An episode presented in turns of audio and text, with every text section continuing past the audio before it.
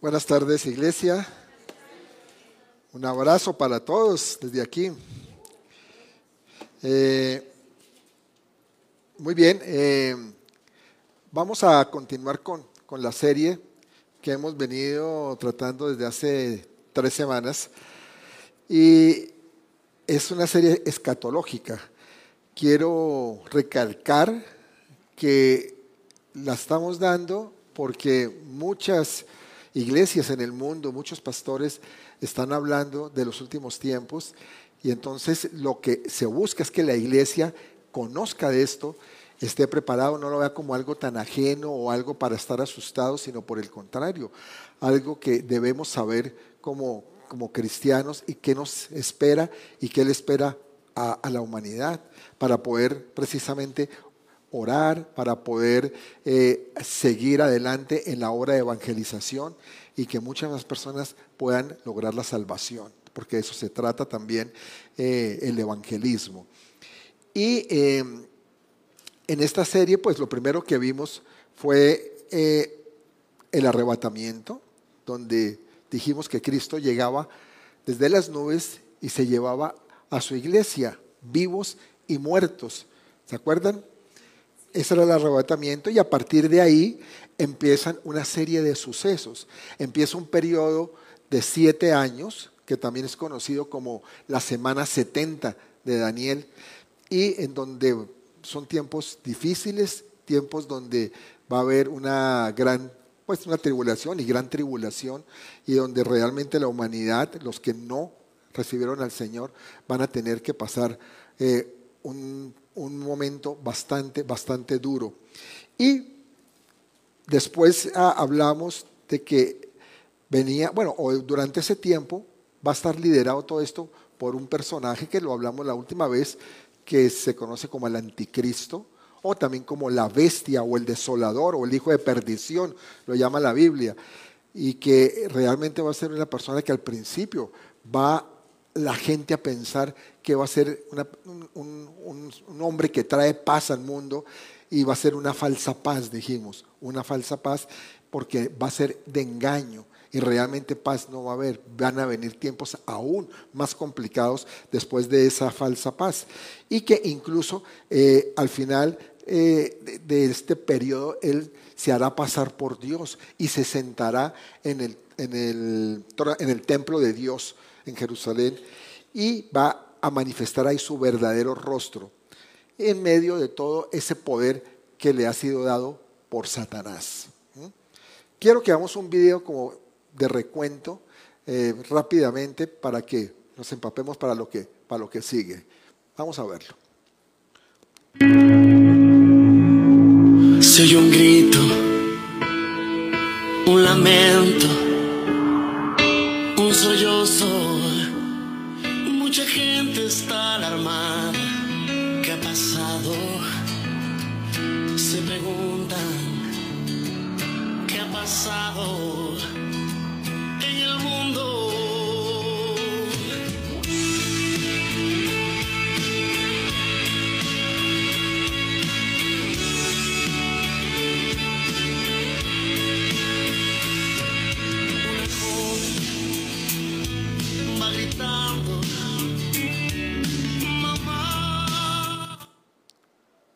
pasó?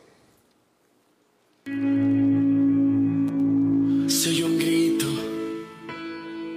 un lamento, un sollozo.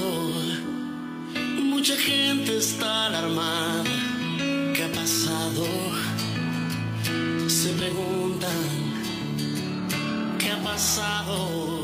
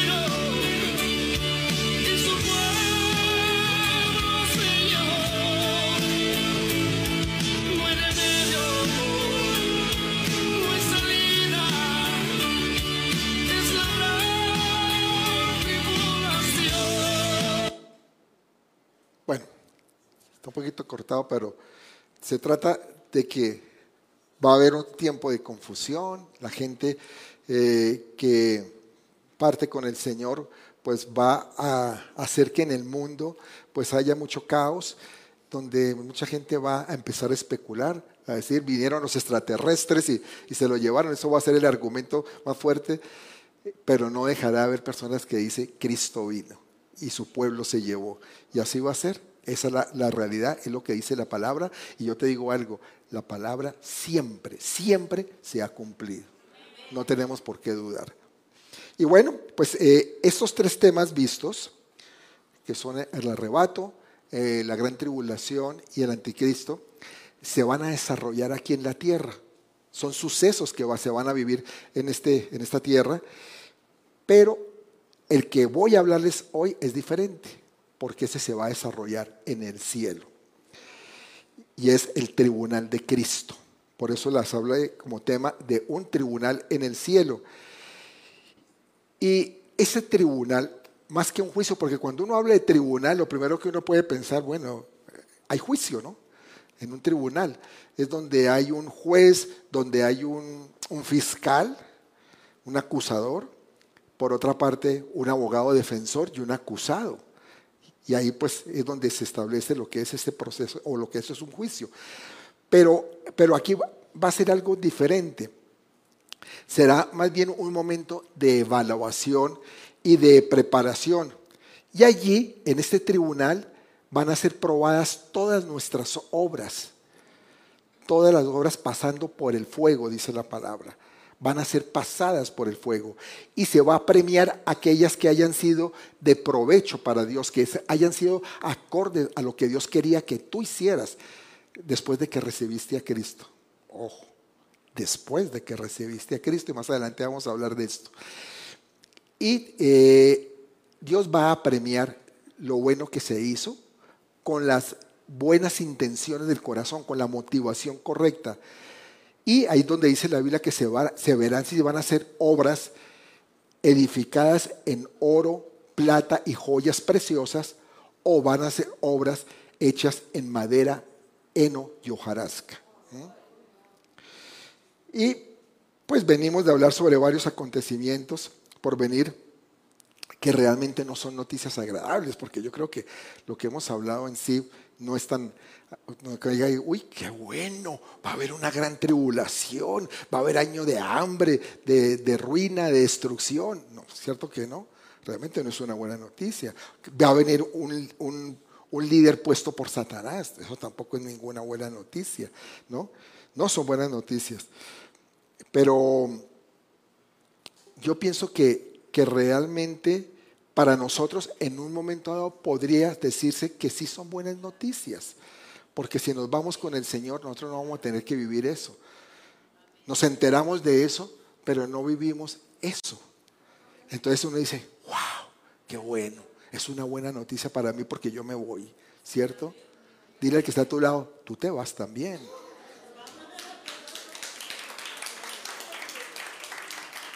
Entonces vamos a estar viviendo cosas totalmente diferentes allá arriba a lo que se está viviendo aquí abajo, ¿correcto? Y mucha gente no ha tenido eh, el conocimiento o ha sido engañada sobre lo que es el tribunal de Cristo. Y por eso es necesario conocer y aclarar de qué se trata este juicio, si lo podemos llamar así, porque realmente no es tanto un juicio, que, eh, como les dije, más que un juicio es una evaluación.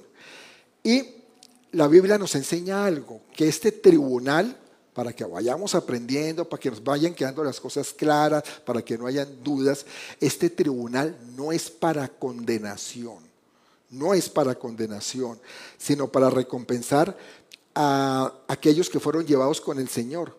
Y es diferente a otro que, que menciona la Biblia, que es el juicio del gran trono blanco. Ese tema lo veremos en esta serie más adelante, pero ese es otro, el juicio del gran trono blanco, que ese será un juicio final de los impíos antes de ser arrojados al lago de fuego. Y los que comparecen ante el gran trono blanco serán los incrédulos, no nosotros. Hay una diferencia. Los creyentes vamos a comparecer, pero ante el tribunal de Cristo. Entonces vamos a aprender qué es el tribunal de Cristo. Eh, como les digo, como no hay un buen conocimiento de esto, muchos tienen temor. Si se los oye, si se les dice el tribunal de Cristo, donde vamos a comparecer, como que les da temor.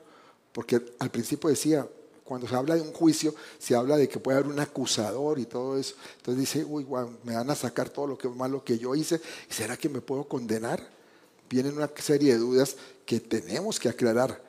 Tenemos que tener la certeza de lo que dice la palabra de Dios. Porque es que mucha gente ha sido mal enseñada y piensa que, se tendrá un juicio en donde se va a poner como en una balanza, ¿no? Todas nuestras acciones buenas y las malas. Como esto fue lo que hizo bueno y esto fue lo que hizo malo, ¿cómo está la balanza? ¿Así o está así? ¿No? Pero no se trata de eso, no es así. La palabra tribunal se puede asociar a un concepto judicial o legal donde llega alguien para ser enjuiciado. En este caso, la, palabra tribunal viene de una palabra griega que se llama bema. Bema es el origen de esta palabra, que significa podio o estrado o lugar donde se pone tu pie. Y es el lugar en donde las personas que han participado en algo puedan ser evaluadas, reconocidas y premiadas. Y este tribunal es presidido por el Señor Jesucristo. Él es el que va a presidir, por eso se llama el tribunal de Cristo. Y todos los que hemos creído en Cristo, en algún momento compareceremos ante este tribunal. Así lo dice la palabra. Vamos a, la, lectura y vamos a Romanos 14 días. Acompáñenme ahí. Dice Romanos, bueno, en la, segunda, en la parte final, vamos a leer la parte final. Dice, porque todos compareceremos ante el tribunal de Cristo. Todos. Dile que está a tu lado, nos veremos en el tribunal de Cristo. Eso es como que ya como cierta cosita, uy, vernos en un tribunal. Tranquilos, vamos bien, vamos bien. Allá nos vamos a ver.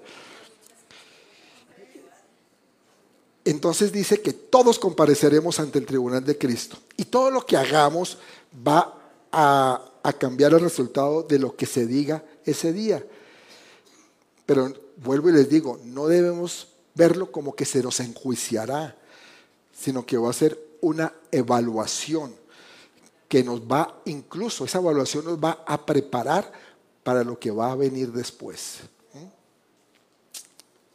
Mientras en el mundo van a estar ardiendo las cosas, va a estar feo esto, va a estar muy desagradable, nosotros estaremos viviendo dos o tres, mejor, tres sucesos hermosos y únicos. El primero de ellos será el que podemos estar en la presencia de nuestro Señor Jesucristo cuando hayamos sido arrebatados. Ya lo hablamos. El segundo de ellos es que pasaremos por un proceso de purificación y preparación cuando pasemos por el tribunal de Cristo.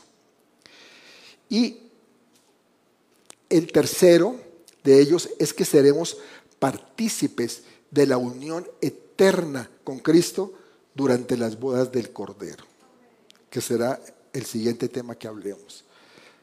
Entonces vamos a tener una preparación para llegar a ese punto, a las bodas. Y podemos ver estos tres sucesos como si fueran independientes, eh, lo que es el arrebatamiento, el tribunal y las bodas del Cordero, pero en realidad los tres forman parte de un, de un mismo momento o de un mismo suceso, y es la consumación del gran amor que el Señor nos ha tenido y por el cual Él vino a morir por ti en la cruz del Calvario. Ahí se está consumando todo su amor, llegando a esas bodas. Amén.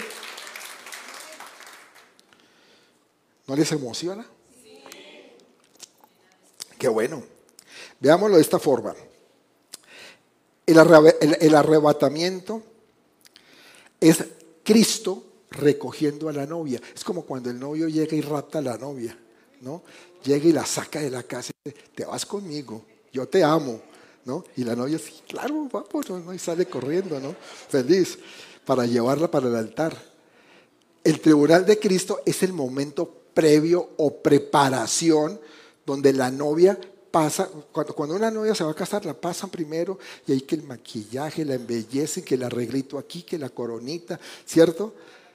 Entonces, eso es, eso es el tribunal. La novia es purificada, es embellecida y preparada para, para ser presentada ante su novio. Y las bodas son ya ese acto final, esa unión de nosotros para ser unos, uno solo con Cristo, para la eternidad. ¿Mm? Por eso es que este suceso es totalmente hermoso. Y cuando nosotros lo, lo apreciamos en toda su inmensidad, podemos decir, wow, la verdad es que no había nada que temer, al contrario, son cosas muy buenas. Y yo creo que lo primero que uno piensa, uno dice, gracias Señor porque me tomaste, gracias porque yo pude algún día decir, sí, yo acepto a Cristo como mi Señor y mi Salvador, ¿cierto? Es lo que uno puede decir cuando se entera de todas estas cosas. Vamos a la palabra y vamos a leer Apocalipsis 19, 7, 7 y 8. Dice así gocémonos y alegrémonos y démosle gloria porque han llegado las bodas del Cordero y su esposa se ha preparado. Y a ella se le ha concedido que se vista de lino fino, limpio y resplandeciente, porque el lino fino es las acciones justas de los santos. Yo no voy a hablar de las bodas del Cordero hoy, porque ya como les dije hablaremos en la próxima charla. Pero el tribunal de Cristo, como dijimos, es el momento en que la, en que la novia se prepara, como dice aquí el verso 7. ¿Para qué? Para ser vestida, ataviada, con lino fino, blanco, resplandeciente y de acuerdo con las acciones que cada uno tiene. O sea, de acuerdo a lo que uno presente en ese tribunal, es que va a ser ataviada. Y el tribunal de Cristo tiene como propósito probar la naturaleza de nuestras acciones. Es decir, va a ser un tiempo de examen, de prueba, eh, pero, pero es un tiempo de recompensa. Y Jesús pues va a examinar nuestras obras. El tribunal es ante Él, Él va a examinar y va a decir, esto fue bueno, esto sirvió, esto no, ¿no? y ahí vamos a, a saber qué hicimos con los recursos, con los recursos que Dios nos dio. Si hemos verdaderamente sido fieles, si nos sometimos al Espíritu, buscando, tomar a Cristo y llevar adelante su obra en el mundo, si realmente estamos haciendo para lo que Dios también nos, nos destinó. Porque cada uno de ustedes tiene un propósito en esta vida, en esta tierra, un propósito de parte de Dios. Entonces ahí sabremos si realmente estuvimos haciendo lo correcto. Y si es así, pues tendremos la recompensa. La recompensa dice Mateo 10:42.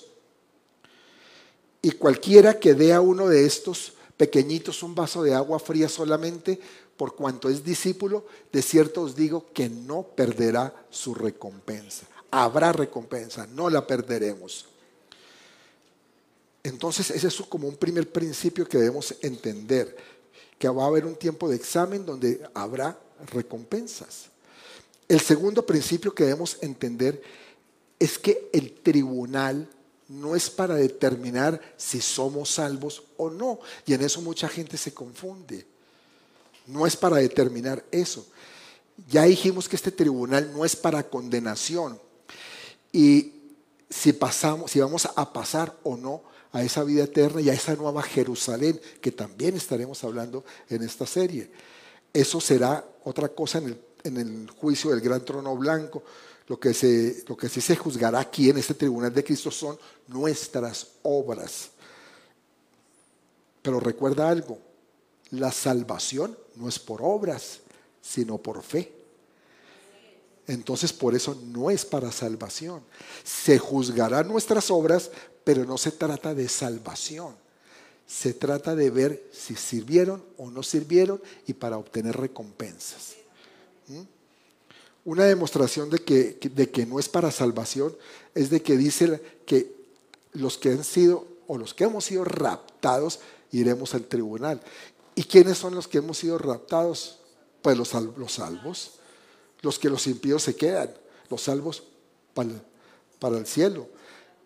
Entonces, no es para salvación, Porque entonces no tendría sentido que los salvos fueran raptados. Si fueran después a un tribunal a ver si, si sí o si no. ¿Será que sí? Vamos a ver, los trajimos aquí para probar a ver si realmente se podía salvar o no. No, no, no. Si ya fuiste raptado, ya ni modo, ya te eres salvo, ya estás en la eternidad con el Señor. Ya no hay nada que hacer para bien. Entonces, eh, al tribunal de Cristo llegamos ya salvos. Entiéndelo, ya tú llegas salvo, ya tienes como el boleto, el acceso, porque a la larga es eso. Uno podría decir, pero qué bueno hace que me den un boleto para irme a, un, tribunal, a que me evalúen. No, es que esto es bueno en todo caso, que uno tenga ese boleto. lo peor es no tenerlo, porque no tenerlo significa quedarse uno aquí viviendo lo que va a pasar. ¿no?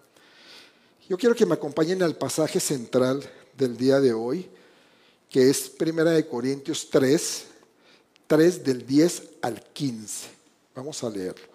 Primera de Corintios 3 del 10 al 15 y lo tenemos. Muy bien, dice así. Conforme a la gracia que Dios me ha sido dada, gracias. Yo como perito arquitecto puse el fundamento y otro edifica encima, pero cada uno mire cómo sobreedifica. Dice el 11, porque nadie puede poner otro fundamento que el que está puesto, el cual es Jesucristo.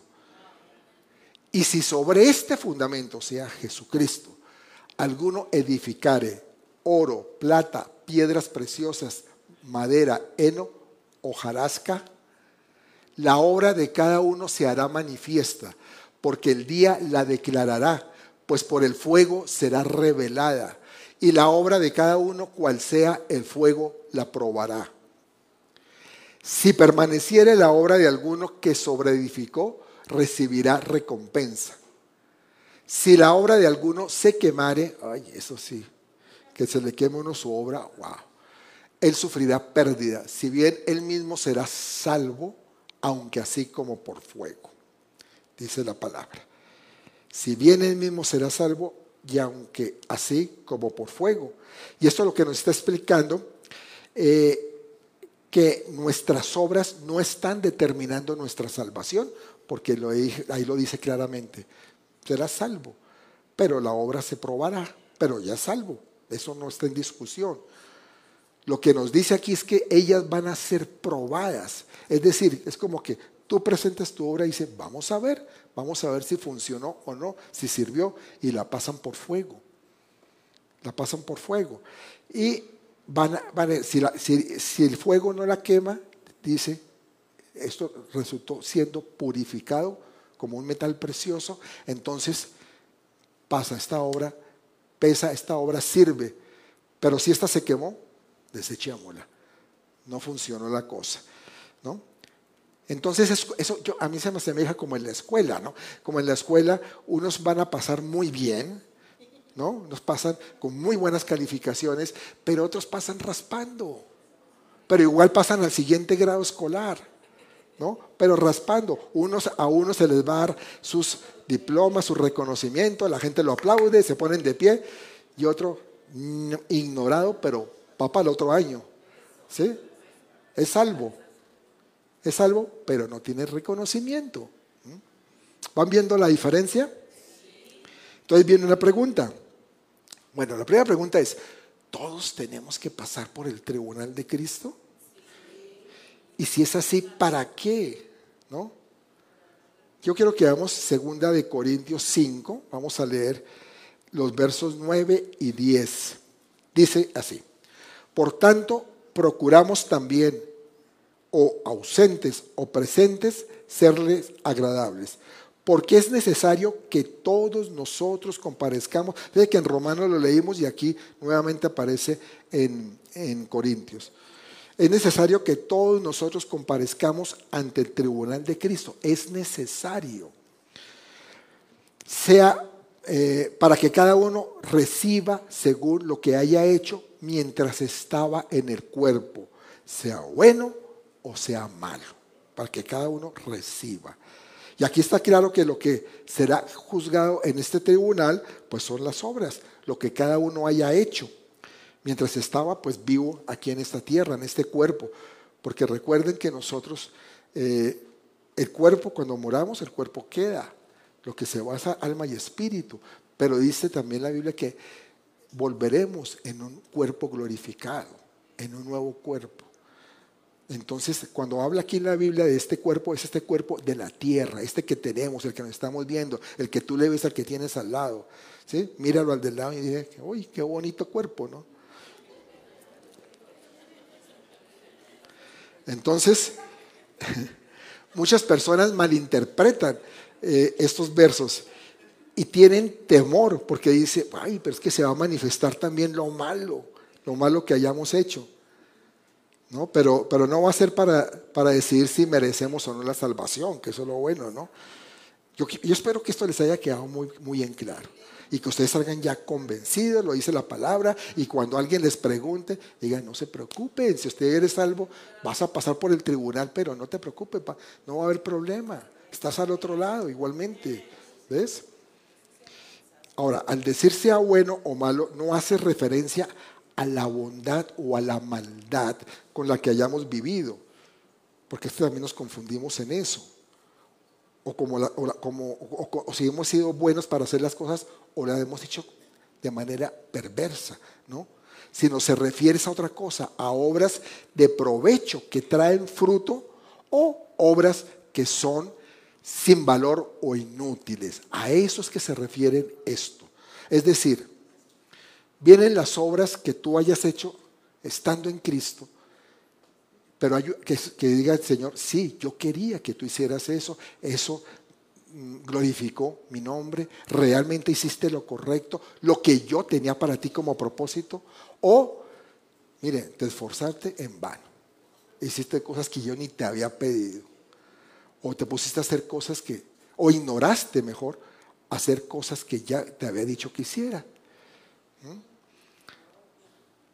Como les dije, no se trata de poner en una balanza las cosas buenas y malas y, restarse unas de otras, ¿no? Ah, no, es que espérese, aquí tengo 10 y aquí tengo 7, entonces, wow, tengo más 3, estoy listo, estoy bien. Pero al contrario, no, aquí tengo 8 y aquí tengo 5, entonces tengo menos 3, la cosa se complicó. No, no, no, de eso no se trata, no se trata. No, se trata de quitar, ni, ni sumar, ni restar. Eh, porque en ese momento ya no importa, la verdad al estar en el tribunal de Cristo, ya nosotros ya fuimos en todo caso justificados por la sangre de Jesús. Tienes que tener en cuenta eso. Es decir, las cosas malas que tú hayas hecho antes ya fueron lavadas con la sangre de Cristo. Por eso ya no te van a decir allá, muestra a ver si esto fue malo, esto fue malo, te lo voy a quitar. ¿Entiendes? No se trata de eso, no se, para que estés más tranquilo. Porque uno puede decir, uy, pero me van a ventilar esto que hice aquí con la vecina del lado que, me descaché un día. Y... No, no, no, no, no es eso, para que nos quede bien claro. Porque ya fuimos limpiados con la sangre del Señor, fuimos redimidos. Los pecados que estaban en nuestra vida ya fueron borrados. Lo que se evaluará aquí es si lo que hicimos trajo fruto o no trajo fruto, si fueron obras de provecho para Dios. ¿Mm? Y con esta perspectiva, que espero que ya la tengan clara, volvamos a recordar lo que leímos en Primera de Corintios 3. Eh, o, recordemos lo que leímos ya ahorita en Primera de Corintios 3. Y la pregunta es, hablamos del fundamento, que nuestro fundamento es Jesús, es Jesucristo. Si tienes el fundamento puesto, si tienes, primera pregunta es si tienes el fundamento puesto en Jesucristo. O sea, lo que estás haciendo realmente si está basado en ese fundamento que es Jesús. ¿Y cómo has estado sobre edificando? Sobre Cristo, que has venido edificando, ¿qué has hecho con esa salvación que el Señor ya te dio? Solo tú tienes que preocuparte eh, por el qué, el cómo y con qué material edificas. Porque Pablo deja muy en claro que para los cristianos nuestra base o nuestro fundamento es Cristo, ¿no? Y a partir de ahí, ya tienes el fundamento que es Jesús, a partir de ahí empiezas a hacer cosas y a edificar, a construir tus obras. ¿Mm? No son, no son obras para aparentar que somos buenos. Porque hay gente que, le gusta hacer cosas para aparentar. ¿no? O que realmente, o, gente que se, vuelve hipócrita. No, es que mire, yo sí ayudo a los demás. Fíjese cómo yo le doy al necesitado, ¿no? Para que todos lo vean. Y eso no es así. Pero nuestro corazón puede estar en otro lado sino lo que se ve es que verdaderamente el amor de Jesús que, que habita en ti, en cada uno de ustedes está el amor de Jesús, que ese amor de Jesús es el que te va a mover a hacer las cosas, no por tu propio interés, sino por el interés de Él. Y sabes, las obras que tú hayas hecho antes, de tener a Jesús en tu vida, de haberlo recibido en tu corazón. Por eso es que yo digo, mira, que la, decisión más importante que se toma en esta tierra es el día que tú recibiste a Jesús como tu Señor y Salvador. Nunca se te olvide ese día, nunca. El día que tú dijiste, sí Señor, yo me entrego a ti, perdona mis pecados y quiero que tú seas el Señor y Salvador de mi vida. Porque eso cambia todo.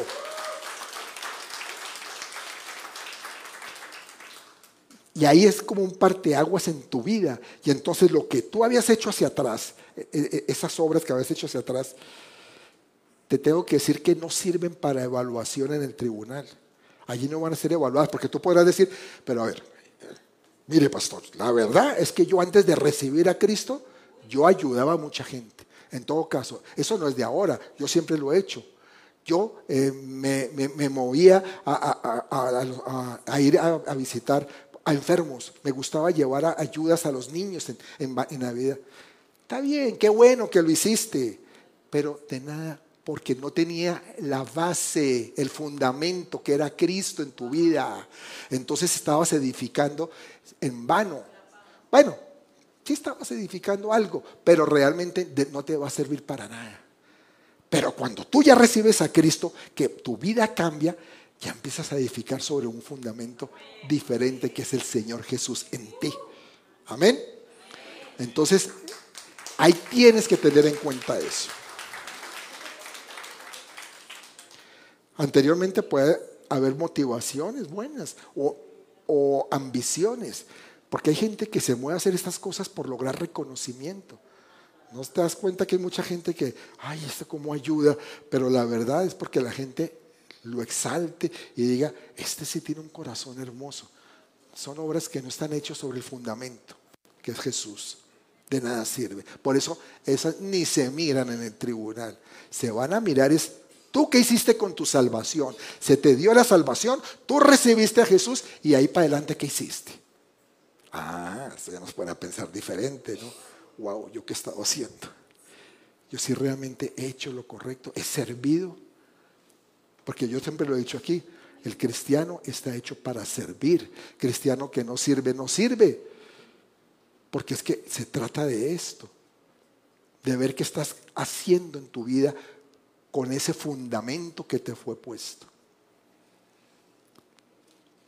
En los versos 12 y 13 de este capítulo 3 que leímos, Pablo nos da a entender que todas las obras no están hechas del mismo material.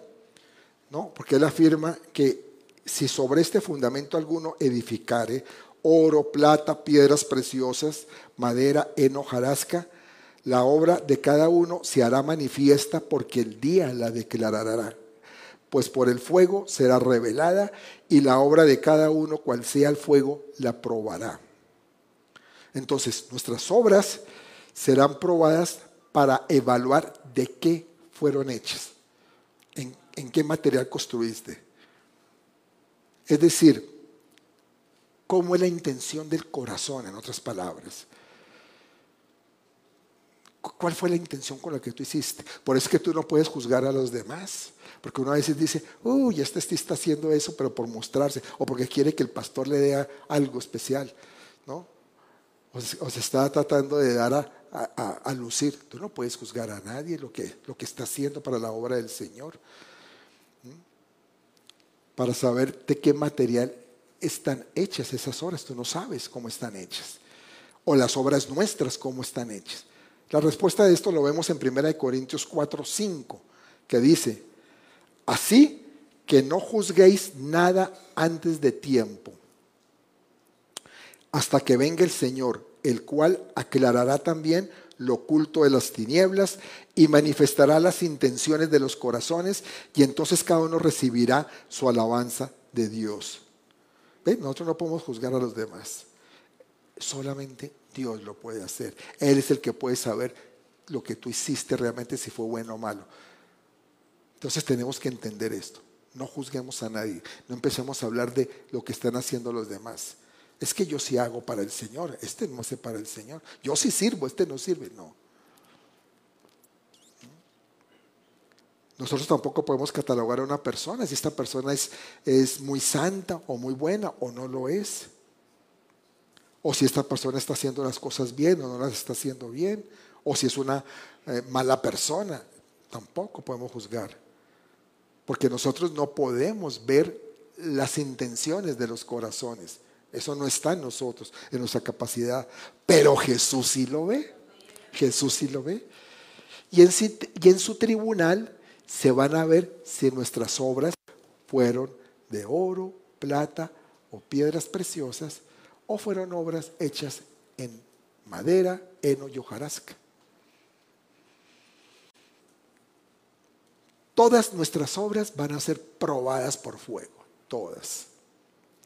Y como dijimos, no para llevar una balanza que nos diga si hiciste mejor, más buenas que malas, si tienes un saldo negativo o positivo, no.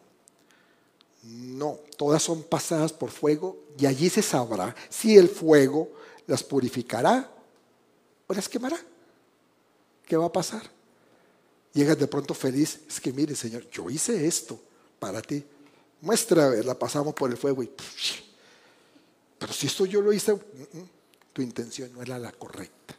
Tu corazón no estaba puesto ahí, no estaba puesto en mí estaba puesto en tu ambición o en tus intereses.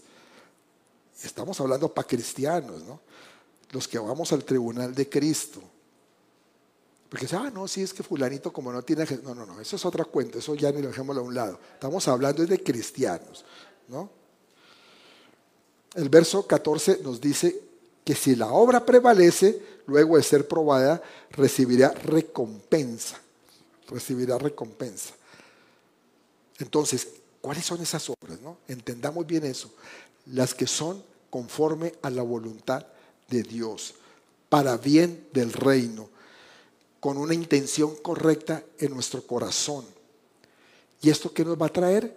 Coronas, recompensas y galardones. ¿Cuántos aquí quieren tener galardones en el cielo? Muy bien. Ahora el versículo 15 dice, si la obra de algunos se quemare, él sufrirá pérdida. Claro, porque me imagino, ay, yo que pensé que esto lo había hecho bien y hasta ahí llegó. Si bien él mismo será salvo, volvemos a decir, no es un juego la salvación, aunque así como por fuego. Tremendo que, nos demos cuenta de que no eh, vamos a recibir nada, porque nuestra vida en Cristo aquí en la tierra no fue de provecho, ¿cierto? llegar allá y, wow, no, tú no tienes nada.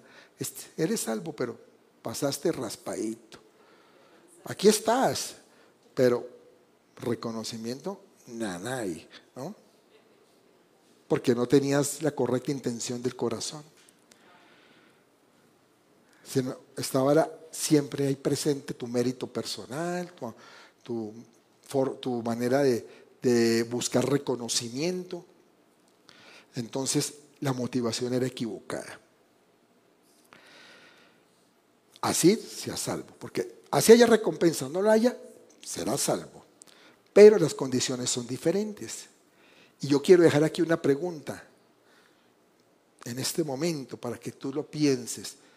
¿Tienes algo para presentarle al rey? ¿O te vas a presentar con las manos vacías? Sí, yo voy a presentarme, pero no llevo nada ante el rey. Mis amados, por eso es importante servirle a Dios, Ustedes a veces piensan que uno es como muy cansón. Ay, pero este pastor, como fuera, o sea, pastor así que molesta de que me meta en esto, que sirva, que por qué no me meto a servir en, el equipo técnico, ¿para qué? Que lo hagan otros. Yo, yo, a mí dije, tranquilito, yo quiero venir aquí, recibir la palabra y ya. Qué bueno que recibas la palabra. Vas a ser salvo, no hay problema. Vas para el cielo, no te preocupes. Pero no vas a llegar con las manos vacías, entiéndelo. Tu condición no va a ser la mejor en todo caso. Porque no quisiste servir, no quisiste servirle al Señor, no quisiste servirle al reino de los cielos. Mucho silencio, mucho silencio. Dile por eso, dile al que está a tu lado, por eso tenemos que servir, yo te lo he dicho.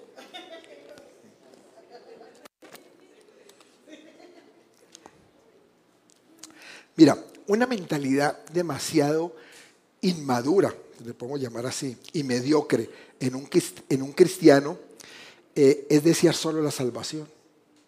Y lamentablemente hay varios así. Sí, ya, yo tengo la salvación y ya, qué bueno. E, eso es como decir, la libré, pero si ya la libré, ¿para qué más? ¿Cierto? Ya no necesito hacer nada más. O sea, pasamos de panzazo, ya. Santiago 2.26 dice, porque como el cuerpo sin espíritu está muerto, así también la fe sin obras está muerta.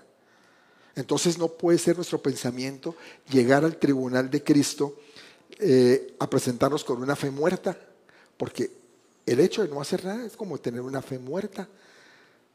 No la pusiste en obra. Esa fe que te dio la salvación, ahí se quedó se murió, no la pusiste a obrar y la fe se necesita accionar. Así se necesita. Yo le pongo un ejemplo para que me entiendan mejor. Eh, eso que dice Santiago.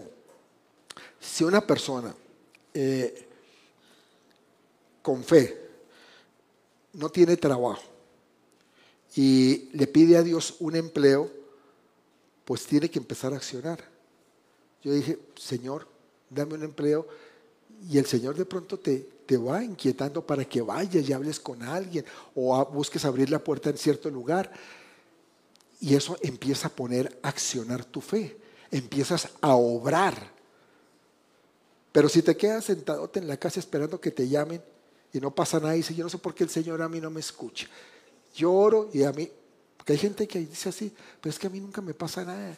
Y eso que yo oro, yo, yo ayuno, pastor, yo, no, pero realmente tu fe está muerta o está viva. ¿Realmente está en acción? ¿Estás accionando? ¿Te estás moviendo a lo que Dios quiere que hagas? ¿No? Eso es para que lo pensemos. Si tienes fe en tu Señor, pues debes obrar conforme a esa fe y hacer las cosas que Dios quiere que tú hagas. Obrar de acuerdo a su voluntad. Y esas obras son las que debemos edificar sobre el fundamento que es Cristo. Mira, las coronas y galardones que recibamos, te voy a decir algo, realmente no es para nosotros. Que esa es la otra, que lo tengas presente. Ay, qué bueno, voy a tener unas ocho coronas. No, es que no son para nosotros, sino para darle la gloria a Dios para rendirlas delante de Cristo, entregarlas como ofrenda. Porque son para presentarnos como esa novia purificada, embellecida, esa novia arreglada, que ha pasado por esa preparación para, para llegar eh, bien hermosa a la boda. Y la preparación para esa boda concluye allí, en el tribunal de Cristo. Pero inicia aquí en la tierra esa preparación con lo que tú estás haciendo. Mientras estamos en vida, comienza esa preparación con nuestras obras, con la actitud correcta en nuestros corazones. Y por eso es nuestra responsabilidad prepararnos. ¿Sí me colaboras, Dani? Yo quiero que quede muy claro que lo que hagamos aquí en la tierra conforme a la voluntad de Dios es lo que nos dará esa recompensa ahí en el tribunal de Cristo. ¿Les queda claro? Van a salir ya claro, ya, esto ya lo tengo claro. Porque a veces no tenemos claro cuáles son esas obras que son edificadas en oro, plata y joyas preciosas. Y cuáles son las que están en madera, en heno, en hojarasca. Y la palabra así nos las deja ver bien en claro cuando nos dice, les voy a, nombrar algunas, porque, ¿sabes qué? Esas obras nos dan diferentes coronas. No es el tema de hoy, pero las voy a enumerar. Cinco coronas que nos dan esas obras. Las cinco coronas para presentar allá ante el tribunal. O recibirlas mejor en el tribunal. Esas coronas que recibiremos. Las obras es lo que presentamos. Y dice que si soportamos la persecución y el maltrato que nos hacen por causa de Cristo, esto nos dará la corona de justicia. Yo digo que todos recibimos persecución, todos los cristianos. Unos en mayor grado, porque uno piensa que persecución es por allá en la China o en la India, que los agarran y los matan. No, no. Ten la seguridad que aquí recibimos persecución. Aquí hablan mal de nosotros. Aquí tratan de ridiculizar a los hijos de Dios. La misma familia nuestra nos debajea, nos dice, a nosotros nos han dicho que estamos perdidos. Y hay gente que reacciona incorrectamente, porque dice, mejor yo me callo de que soy cristiano, mejor no digo nada para que no se vayan a burlar de mí. Entonces no vas a recibir la corona de justicia, porque no pudiste aguantar. Fíjate, a veces pensamos que la obra solo es estar aquí en la iglesia sirviendo. No, estoy hablando de las obras que tú estás edificando en tu vida. Bendice al que te maldice y llora por el que te lastime y por el que te hace daño. Hacer el bien a los demás sin, eh, esperar que te hagan ese bien a ti. Sé misericordioso con otros.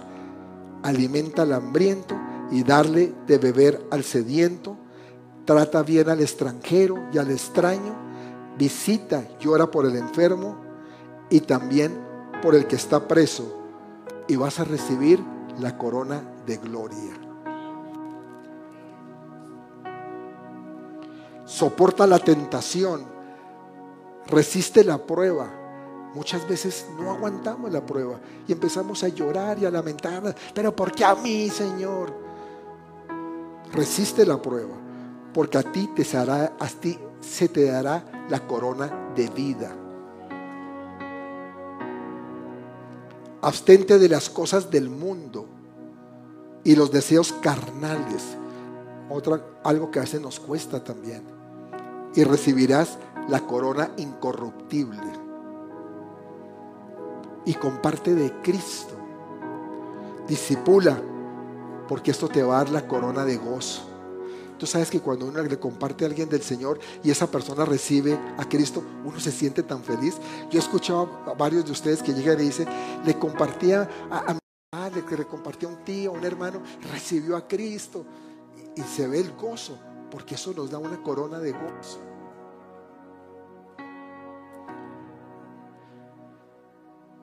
Todo lo que, lo que hemos estado hablando el día de hoy yo espero que despierte en ti ese anhelo de poder estar allá delante de nuestro Señor para, para recibir las diferentes coronas que Él te tiene preparado. Porque las tiene preparadas para recompensarte. Ahí están.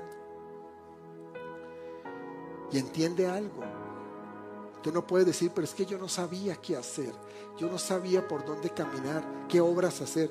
Pero la palabra te dice que Él preparó obras de antemano para que tú anduvieras en ellas.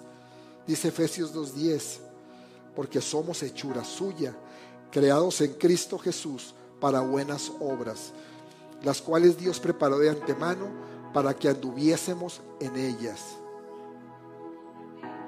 Buenas obras y las buenas obras para Dios son tesoros en nuestras manos para que luego esos tesoros se conviertan en galardones en el cielo.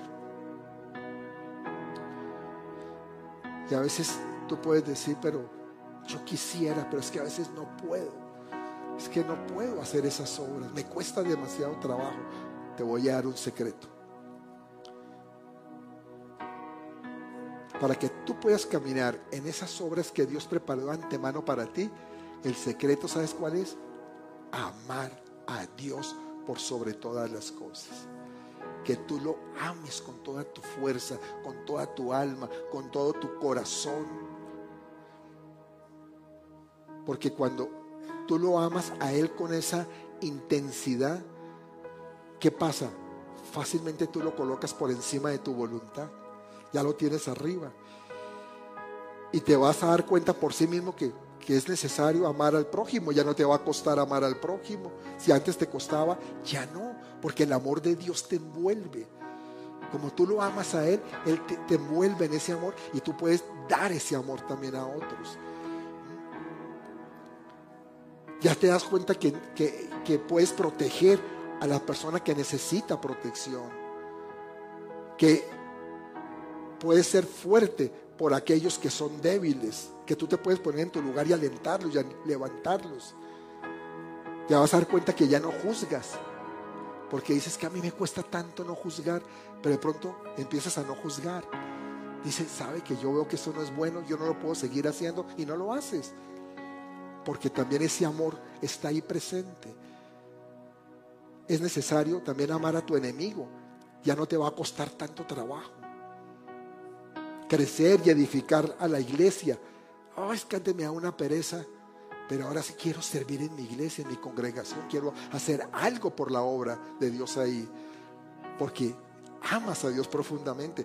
Ten la seguridad, mi amado, que lo que hacemos en una iglesia es por amor a Dios, no por más. Porque lo amamos a Él, porque Él nos amó primero.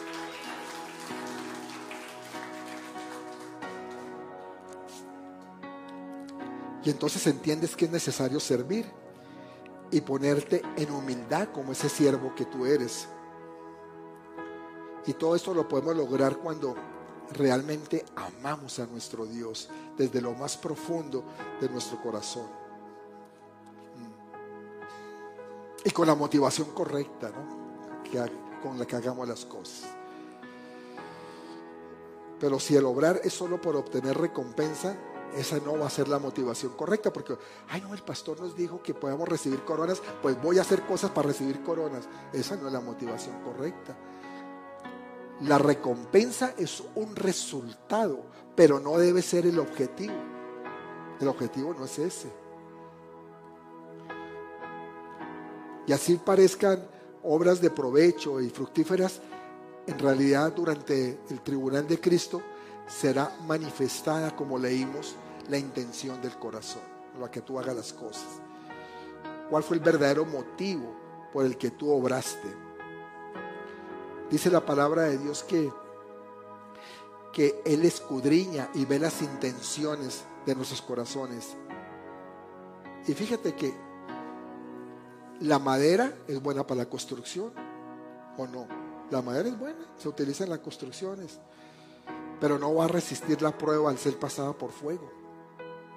Entonces tú puedes hacer cosas que aparentemente son buenas, pero si no resisten la prueba del fuego, serán van, serán perdidas, no van a traer recompensa.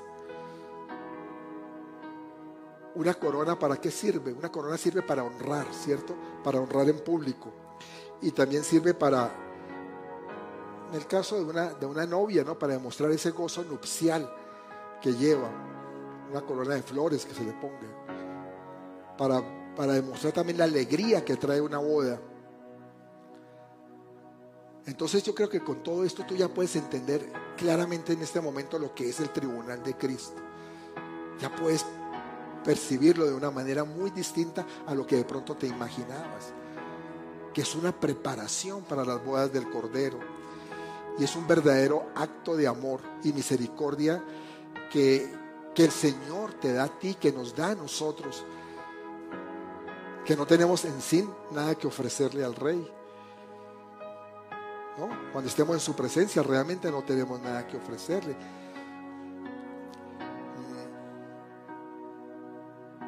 Mm. Llegar a una boda sin nada está como duro, ¿no? Me voy a casar, pero yo qué le ofrezco a mi amado, dice la, la novia, ¿qué le puedo ofrecer? Pero sí podemos ofrecerle las coronas que Él mismo nos ha dado. Esas coronas cuando nos las entrega, poder decir, qué bien, gracias Señor por darme la corona de gozo, la corona de justicia, la corona de, esa corona incorruptible, esa corona de vida esa corona yo te las entrego, te las arrojo a tus pies, te las pongo ante ti, Señor, porque a fin de cuentas son para tu gloria, Señor.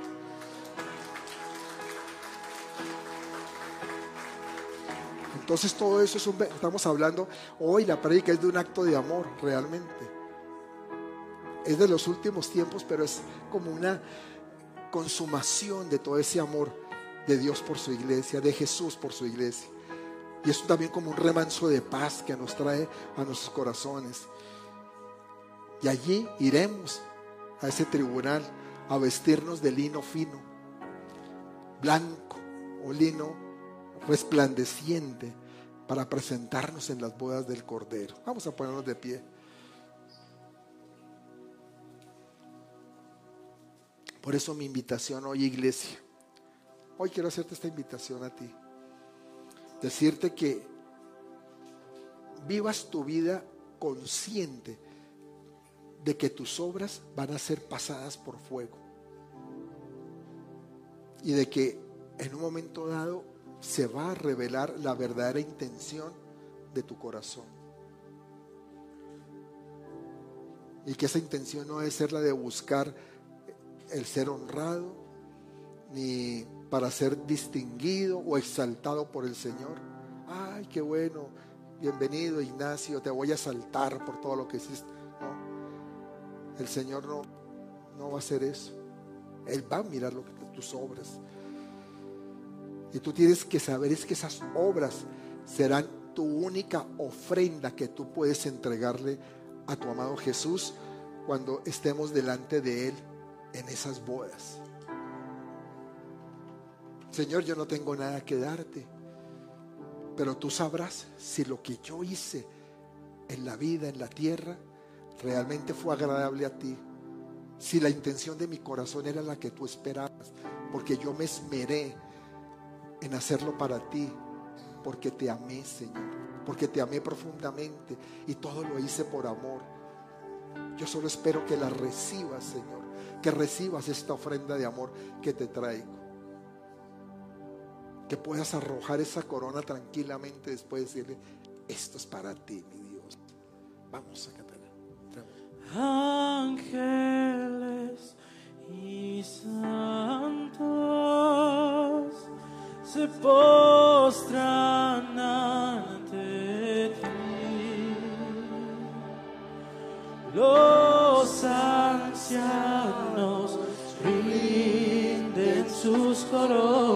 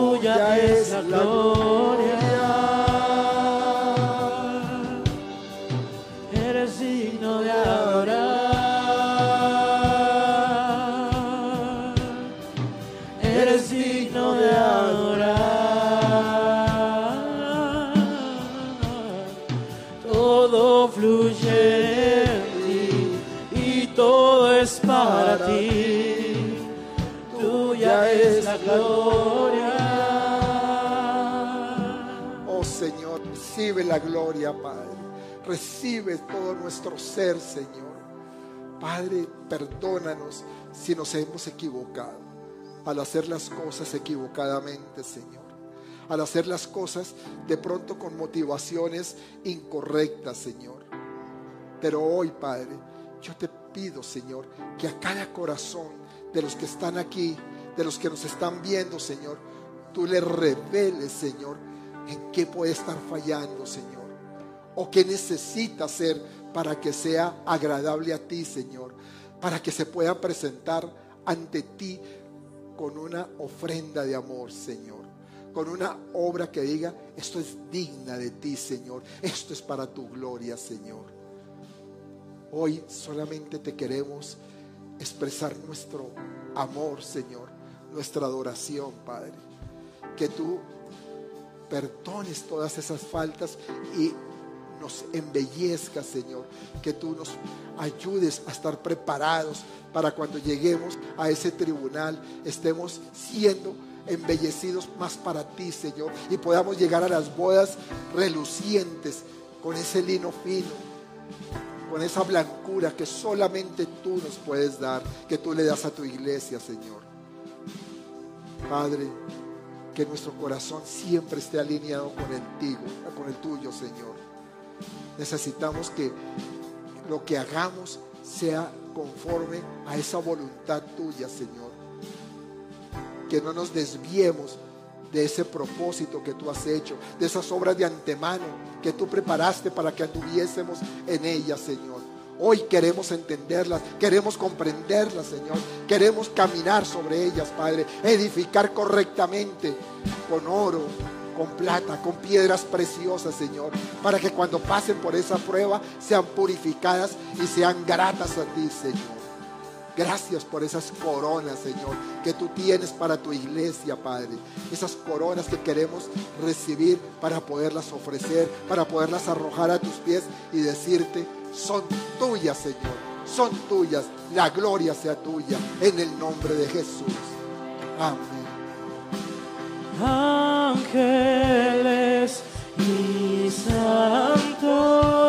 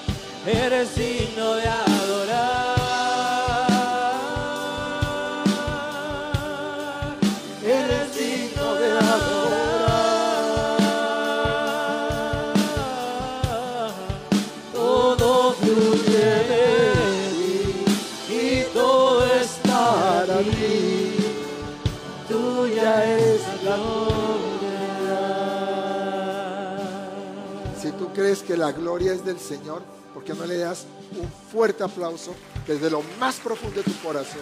Dáselo, dáselo desde lo más profundo. Te bendigo, iglesia. ¿Ah?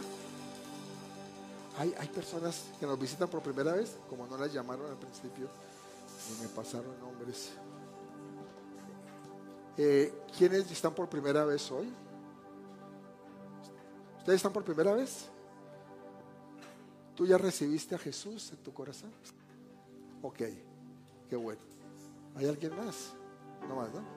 ¿Listo? Pues bueno, entonces vayan con la bendición del Señor. El martes tenemos oración por Zoom. Quiero verlos a todos allá. Es que no te escucho. Ah, sí, y, y para los que están interesados en, en tomar